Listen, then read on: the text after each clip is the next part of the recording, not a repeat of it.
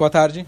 O Shabat, logo anterior a Purim, nós lemos uma paraxá especial, que, aliás, é praticamente a única paraxá da Torá que é uma obrigação nós ouvirmos, que é aquela passagem que nós lemos, Mechiat Amalek. Tem uma mitzvah da Torá, uma mitzvah da gente apagar a memória de Amalek. Amalek foi o povo, o primeiro povo que atacou o nosso povo na saída do Egito. Eles foram corajosos em quebrar o gelo, em desmoralizar o povo perante todo mundo, tinha acabado de sair do Egito com toda a força, etc. Então nós temos a mitzvah de apagar o nome de Amalek. Hoje a gente não sabe mais exatamente quem é Amalek, é, se perdeu depois que os povos foram misturados na época do primeiro templo, do Beit HaMikdash, se perderam as dez tribos, etc. Mas a mitzvah ainda continua, pelo menos a gente lembrar isso anualmente. A gente faz a leitura da Torá e a gente escuta justamente antes de Purim, porque o Haman, um dos protagonistas principais da história, era descendente de quem? Sim, mas de quem? Do rei Agag, lembram? O rei Agag, que ele não foi morto pelo rei, quem lembra? Shaul, e ele ficou vivo e graças a essa falha, entre aspas, do rei Shaul, então a gente teve o Haman, lembra disso? Tá certo? Ok. Então, eu estava procurando alguns livros para a gente, Bezrat Hashem, poder dar Shurim agora em Minchai Arvit. Uma das coisas que eu pensei bastante é o horário que o pessoal chega do trabalho, está cansado, então tem que ser uma coisa curta, grossa e interessante.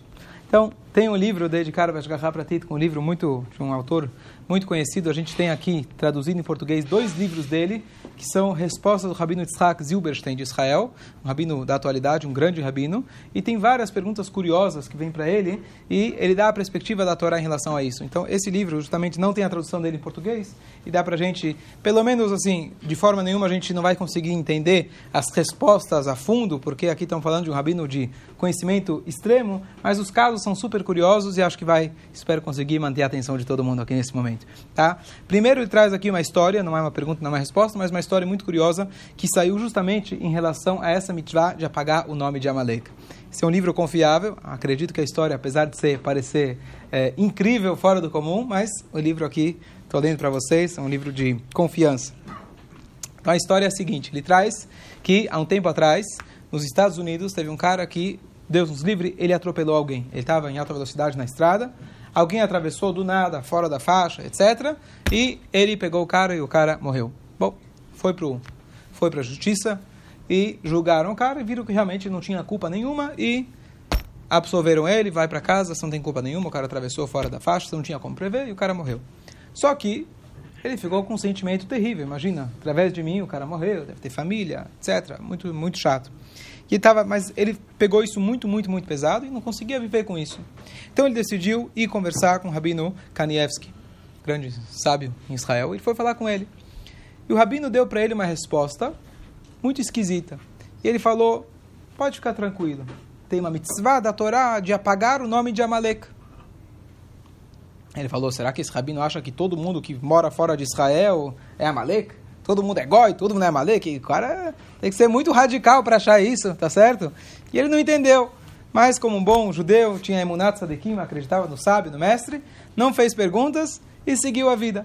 Mas ele não conseguiu seguir a vida, estava muito difícil, estava muito pesado. Passou alguns anos e a esposa falou para ele: chega com essa história, não dá, você tem que move on, continua a tua vida, não tem como continuar assim. E aí ela chega e fala para ele: vamos talvez mudar de casa, mudar os ares, vai ajudar para você eles aceitaram e mudaram, inclusive, acho que de estado, de, de cidade, etc. Tá bom, chegam na, na, na, casa, compraram a casa, maravilhoso, estão se mudando. E depois de alguns dias na casa, um dos filhos lá tava, foi lá no, no sótão e ele estava bisbilhotando, ele viu que sobrou algumas coisas do antigo dono. Ele achou lá uma caixa. E nessa caixa, assim diz a história, ele encontrou os documentos e fotos. Quem ele vê na foto? Aquele cara que ele tinha atropelado. E ele começa a olhar as fotos e ele vê e ele descobre pelos documentos que ele era um nazista da SS. E ele fuzilava, matava judeus. Ele começa a olhar a lista, ele matou centenas de judeus e de repente ele começa a tremer, porque ele encontra os nomes dos pais dele. Aí ele entendeu, aí ele entendeu o que o rabino tinha dito para ele, que quem ele tinha atropelado era o próprio cara que tinha matado os pais dele e ele acabou com o nome de Amalek dizer literalmente que eles são Amalek, a gente não sabe, mas com certeza um grande traço de Amalek eles têm, essa foi a mitzvah que ele fez. O que ele não conta na história, que eu fiquei curioso de saber, se ele continuou morando naquela casa, né? Porque se ele já tinha trauma, imagina continuar morando naquela casa. Mas Hashem mostrou para ele, Munat Chachamim, então essa aqui é uma história curiosa. É, só para trazer só um conceito em relação a isso, que hoje não, nós não sabemos quem é Amalek. É, então, é, na verdade, a gente sabe que o, o rei da Assíria, durante a época do primeiro Beit HaMikdash, ele, um, das, um dos métodos que ele usou para tentar destruir, na verdade, conquistar o mundo, ele não queria matar as pessoas, mas ele queria realocar as pessoas geograficamente. E esse rei, na verdade, não só o povo judeu que ele fez isso, na verdade, ele, as tais das dez tribos perdidas, foi ele que fez isso. Qual é o nome dele? Não. Sanheriv, obrigado. Sanheriv Melech Ashur. E, e ele, na verdade, o que, que ele fez? Qual era a tática dele? Ele realocava as pessoas. Então, as dez tribos, justamente, que hoje nós somos apenas descendentes de três tribos: Levi, Binyamin e Yehudá. Nós somos uma dessas três, conforme a maioria das opiniões. As outras dez tribos, na verdade, que era a maioria do povo de Israel, ele exilou eles e elas sumiram do mapa, se desintegraram, tem aí várias opiniões para onde eles foram, etc., Sambation, etc. Mas o que ele fez não foi só com o nosso povo, mas ele fez com vários outros povos. Então, hoje, por exemplo, a gente fala os árabes são descendentes de quem? Ismael. A gente não tem certeza absoluta disso. Não temos, ninguém pode afirmar. E os mitzrim que estão lá são mitzrim, que estão hoje no Egito? Não necessariamente. Tanto é que existe uma alahá importante, por isso eu estou trazendo esse assunto, que é a seguinte: tem alguns povos que a Torá proíbe da gente se casar com eles. Óbvio, se não são judeus, é óbvio que você não pode casar com eles. Mas mesmo que eles se convertam, a gente teve Amon, Moab, povos que impediram o povo judeu de entrar, de passar pelas terras deles quando o povo estava saindo do Egito e indo para Israel. Então a Torá proíbe se casar com os homens de Amon e Moab. Mesmo que ele se converta, você não pode se casar com ele. Então um amonita, homem que se converteu ao judaísmo, teria que se casar com uma amonita convertida ao judaísmo. Egípcios. Egípcios a gente sofreu lá, 210 anos. Qual que é a lei? Terceira geração. Por três gerações você não pode se casar com eles. O que, que significa? Um egípcio original que se casou, que se converteu ao judaísmo, com quem que ele pode casar? Ele é um judeu 100%, pode subir na Torá e etc. Mas ele não pode casar com uma judia nata. Ele tem que casar com uma egípcia nata e o filho deles, o neto, depois da terceira geração, aí eles podem eles podem se casar com o nosso povo. Apesar que, isso aqui é uma, uma, algo curioso, que apesar que eles são um povo que nos oprimiu, nos escravizou, a Torá permite depois da terceira geração, porque eles foram os nossos anfitriões. Pode ser que eles bateram na gente, acabaram com a gente, mas aqui a gente vê a força de Akarata Tova, a gente reconhecer um bem que eles fizeram. A gente morou lá 210 anos, então a Torá dá pra gente esse, esse limite. Amalek, você pode casar com Amalek? Não pode casar com nenhum Amalek. Agora, hoje em dia, qualquer pessoa de qualquer raça, né, pessoas falam, ah, é racista, o judaísmo não é racista. Qualquer pessoa de qualquer povo, de qualquer raça, de qualquer país, que ele decide fazer uma conversão conforme as leis autênticas da Torá, da Allahá e as orientações dos nossos sábios, a partir do momento que ele fizer isso corretamente, ele pode se casar com um judeu, com uma judia normal. Ah, mas talvez ele é egípcio, talvez ele é Amalek, então, uma vez que os povos foram misturados, então acabou essa lei, por isso eu queria trazer, acabou essa lei prática, então a gente pode se casar com qualquer um deles. Então, de novo, a gente não sabe quem é Amalek para cumprir de fato essa mitzvah, tá certo? Quando Mashiach chegar, vai se acabar com Amalek, com o espírito de Amalek principalmente, mas só queria esclarecer essas questões dos povos, hoje a gente já não sabe mais quem é quem. Sim. Como fica a, a, a mitzvah do Hoje só com a leitura da Torá. Não tem mitzvah de você sair fuzilando ninguém por aí. Tá certo? No futuro.